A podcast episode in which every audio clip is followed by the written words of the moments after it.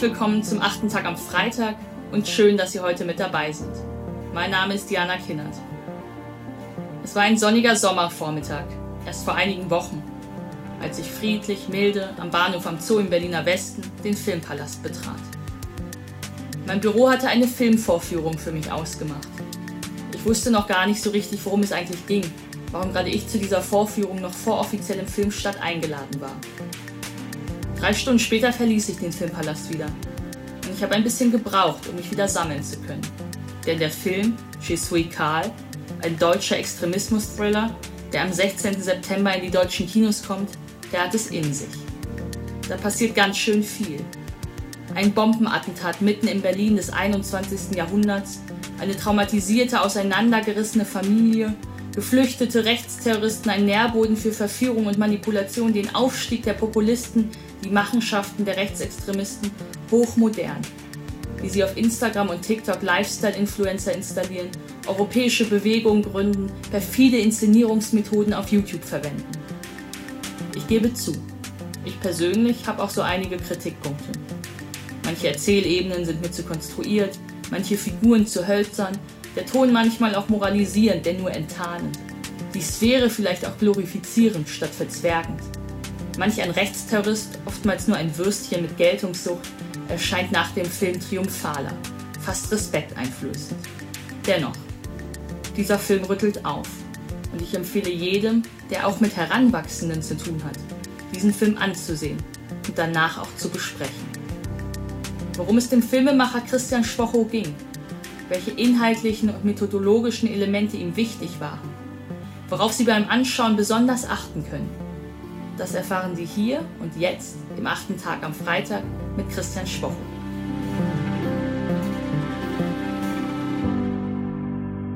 Mein Name ist Christian Schwocho, ich bin Filmregisseur und ich habe den Film Je suis Karl gemacht.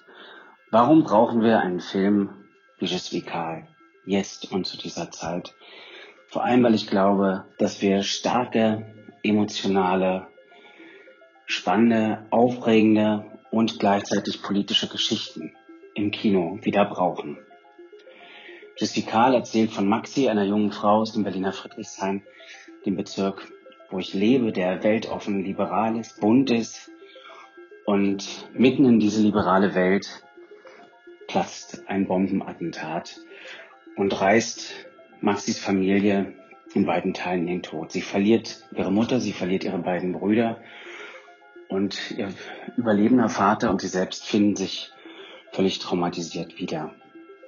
Wie gehen wir als aufgeklärte Gesellschaft damit um, wenn man sich so gegen uns stellt? Wie manipulierbar sind wir? Wie verführbar sind wir? Welche politischen und moralischen Gewissheiten überleben in uns? Welche werden zerrüttelt? Und der Film stellt die Frage überhaupt nach unserem Standpunkt und danach, wie sehr sich vielleicht Standpunkte, politische Haltungen in den letzten Jahren verschoben haben, nach rechts verschoben haben. Ich wollte einen Film machen, in dem es um den Aufstieg der neuen Rechten in Deutschland und in Europa geht. Die Rechten sind mittlerweile in vielen Ländern, in Parlamenten, auch bei uns. In einigen Ländern sind Populisten an der Macht.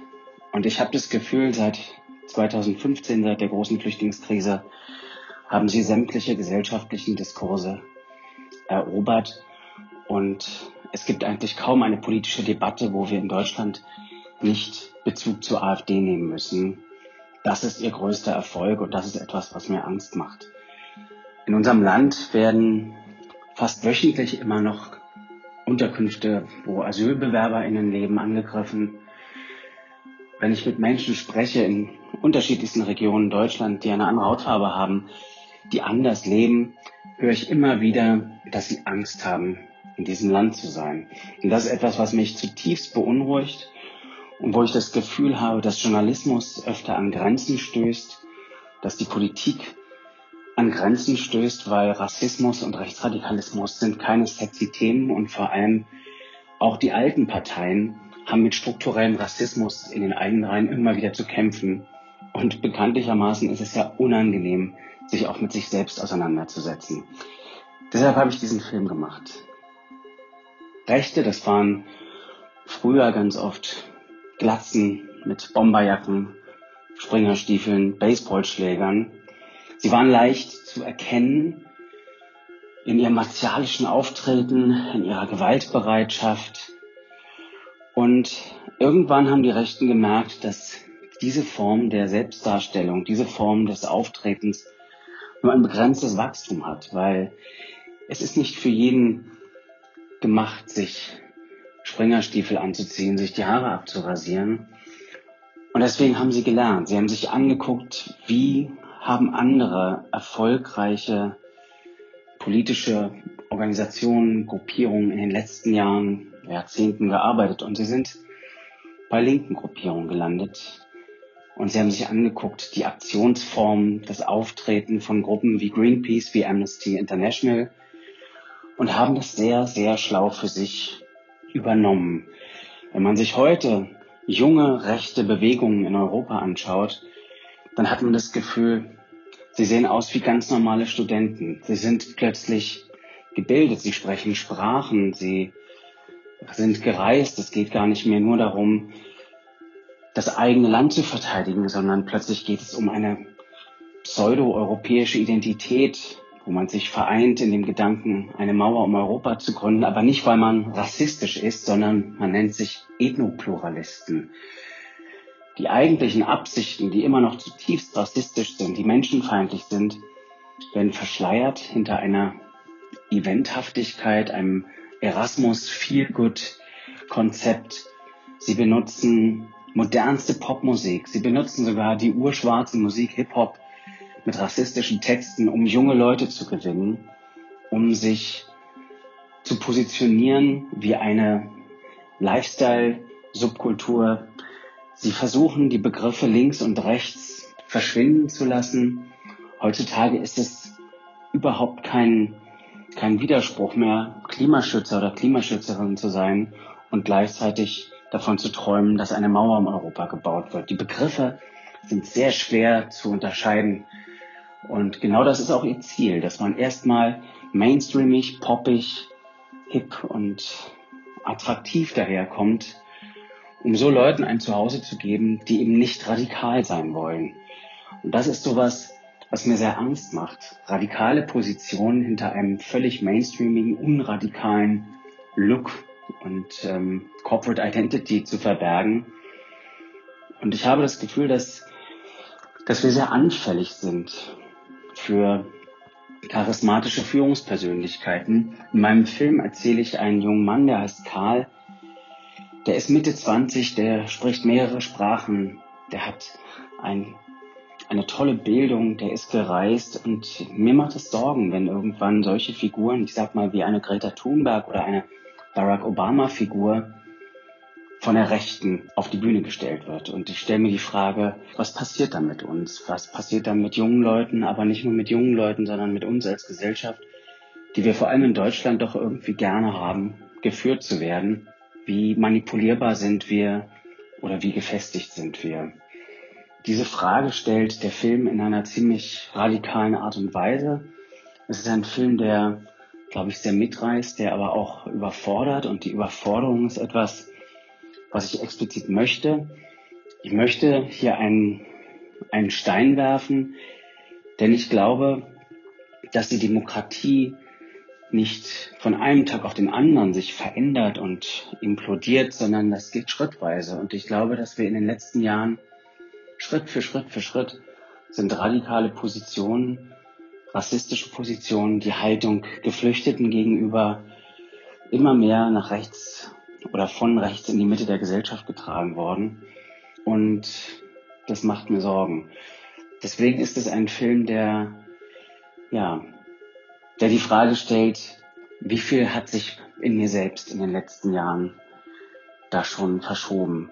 Mein persönlicher Zugang, warum ich das mache, warum ich mich damit beschäftige, ist, dass ich vor über 20 Jahren, bevor ich Filmstudent wurde, selber als Journalist gearbeitet habe. Ich habe mich schon damals mit rechter Jugendsubkultur befasst, weil ich auch damals schon feststellte, dass es da Überschneidungen gibt von Rechten, die Gothic-Szene, die Szene der jungen Satanisten, dass sich dort bestimmte Haltungen und Thesen, die sehr verwandt sind. Und ich habe vor einigen Jahren den, bei der ARD-Trilogie Mitten in Deutschland, NSU, den ersten Teil über die Täter gedreht. Und die Beschäftigung mit Beate Zschäpe, Uwe Mundlos, Uwe Böhnhardt hat mich mit meinem Team, mit meinem Drehbuchautor Thomas Wenrich in den, ja, in den Abgrund der, der Nachwendezeit im Osten Deutschlands geführt. Dort haben wir in der klassischen Neonazi-Szene recherchiert und die Arbeit an einem Film dauert ja sehr lange. Es war es geht, geht ganz schnell zwei, drei Jahre ins Land. Und was wir dort erlebt haben, was uns dort begegnet ist, hat uns schockiert, weil es hat uns gezeigt, dass Rassismus in Deutschland auch in den Institutionen sehr verhaftet ist. In den Staatsorganen gibt es sehr viele Verbindungen in die rechte Szene. In der Bundeswehr gibt es Verbindungen in die rechte Szene. Und all das hat uns auf den Weg gebracht, herauszufinden, dass sich diese Szene auch sehr, sehr verändert und dass sie immer schwerer zu durchdringen ist. Und wir saßen relativ regelmäßig auf der Besuchertribüne im Prozess gegen Beate Zschäpe und die Unterstützer des NSU. Und dort saßen Fans von Beate Zschäpe ganz oft im Publikum. Die sahen wirklich aus wie Hipster. Die hatten unverfängliche Tattoos. Die haben schwarze Kleidung getragen. Die hätten genauso gut auch von der Antifa sein können. Im Gespräch stellte sich raus, dass sie nicht von der Antifa sind, sondern dass sie eben gekommen sind, um Beate Zschäpe zu sehen. Und das war so der, das war so der Anfang unseres Wegs zu Justifikal, um, ja, um zu zeigen, ähm, ein großes Talent von Rechten und von Nazis ist es und war es schon immer, unterschätzt zu werden. Und wir leben in einer Zeit, wo gewählt wird, und auch in diesem Jahr gab es schon Wahlen in einzelnen Bundesländern. Und wir sind an einem Punkt angelangt, wo wir erleichtert sind, wenn die rechteste Partei in den Parlamenten, die AfD, nur zweitstärkste Kraft ist, wo sie nur 22 Prozent bekommen, weil wir können uns ja darauf verlassen, dass die Mehrheit sie nicht wählt. Ich finde, das ist kein Trost, mir macht das Angst. Mir macht das Angst, weil sie eben Diskurse besetzen, weil sie ein Klima des Hasses schüren, weil sie die Gesellschaft spalten wollen, weil sie Verunsicherung herstellen wollen. Und das, das ist der Bogen zu dem Film, weil überall in der rechten Szene gibt es, gibt es die Wunschvorstellung von einem Zustand, der in einer Gesellschaft entsteht, der Angst und Verunsicherung und der Instabilität. Wir erzählen in unserem Film vom Tag X. Das ist der Tag, an dem es eine rechte Machtergreifung gibt. Und äh, was erstmal vielleicht sehr groß und fiktiv daherkommt, ist seit Jahrzehnten der Urtraum der Rechten. Eine rechte Revolution, die in einer Machtübernahme endet. Und wenn man Rechten genau zuhört, wenn man liest, wovon sie fantasieren, wovon sie träumen, dann wird man immer wieder auf diesen Tag X stoßen. Und das ist etwas, was Angst macht. Das ist auch etwas, wovon ich im Film erzähle, auf eine angstmachende Art und Weise. Aber das ist etwas, dem wir uns stellen müssen. Und ich habe diesen Film gemacht in der Hoffnung, dass man ihn sieht und danach beunruhigt ist und nicht das Gefühl hat, es wird sich schon alles von selber lösen und wir werden als Gesellschaft schon mit ihnen fertig. Ich glaube, wir werden mit ihnen fertig, aber nur, wenn wir uns mit ihnen auseinandersetzen und wenn wir mit jedem Einzelnen irgendwie versuchen zu reden. Beziehungsweise, wenn wir die Menschen, die für eine Partei wie die AfD wählen, wenn wir sie nicht als verloren glauben und wenn wir nicht glauben, ähm, dass es ein, ein, ein Phänomen ist der Zeit, was sich von selbst wieder abschaffen wird. Nochmal, eine größte, ein größtes Talent von Rechten war und ist es, unterschätzt zu werden. Und ich finde, wir dürfen sie nicht unterschätzen. Der Film ist kein Lehrstück. Ich möchte damit niemanden belehren. Ich möchte nicht erziehen. Aber ich möchte irgendwie meine Stimme erheben als Künstler und euch, das Publikum, mit einer Welt konfrontieren, die vielleicht noch weit weg scheint, aber wir alle haben gesehen, wie schnell sich die Welt in den letzten Jahren gedreht und verändert hat und wie vieles in den letzten Jahren, während wir diesen Film gemacht haben, passiert ist, was wir vorher nicht für möglich gehalten haben, auch in Deutschland. Ich sage nur Hanau. Unfassbares Verbrechen in Hanau. Halle. In Halle an der Saale sind bei einem offenbar antisemitischen Angriff zwei Menschen erschossen worden. Franco A., der Bundeswehrsoldat, der Anschläge unter arabischer Identität im Namen des Islams geplant hatte. Die Berichte über Menschen, die aus der Bundeswehr große, große Anzahl an Waffen entwenden konnten. Ich könnte das jetzt weiter fortführen. Der Mord an Walter Lübcke, der Breitscheidplatz. Es sind Dinge passiert in den letzten fünf Jahren, während wir diesen Film gemacht haben, von denen wir zu Beginn dachten, wir erzählen eine Dystopie, wir erzählen in der, in irgendeiner Art von Zukunft. Und mittlerweile haben wir gemerkt, die Zukunft ist jetzt und das, was wir erzählen, das passiert jetzt. Und das letzte große, schreckende Erlebnis für uns alle war doch, die Bilder aus dem Kapitol im Weißen Haus zu sehen, wo dieser wütende Mob das Herz der Demokratie angegriffen hat. Es sind Menschen erschossen worden. Tausende stürmen das Kapitol in Washington, als dort der Kongress gerade den Wahlsieg von Joe Biden offiziell bestätigen will. Also wie schnell eine solche Situation kippen kann im Land, das glaube ich, ist uns allen doch in den letzten Monaten und Jahren immer mehr bewusst geworden. Deshalb dieser Film, der sich damit beschäftigt und das auf eine Art, die nicht belehrt, sondern die spannend und unterhaltsam ist und über den hoffentlich viel geredet wird.